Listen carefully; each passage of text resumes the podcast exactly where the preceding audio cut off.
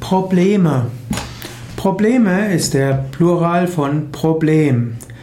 Problem kommt ursprünglich von einem Wort namens Problem, lateinisch Problema und Problema war griechisch Problema oder Problema ist ein Hindernis, eine Schwierigkeit, auch eine Aufgabe, eine vorgelegte Streitfrage. Problema ist eigentlich das Vorgelegte, denn pro heißt vorne und Balein heißt werfen. In diesem Sinne, sieh Probleme als etwas an, was dir als Fragestellung gestellt wurde, was dir hingeworfen wurde.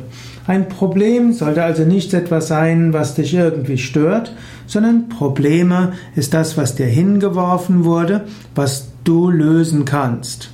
Mehr zum Thema Probleme findest du unter dem Hauptartikel im Wiki wiki.yoga-vidya.de-problem. Also unter dem Stichwort Problem findest du einen längeren Artikel.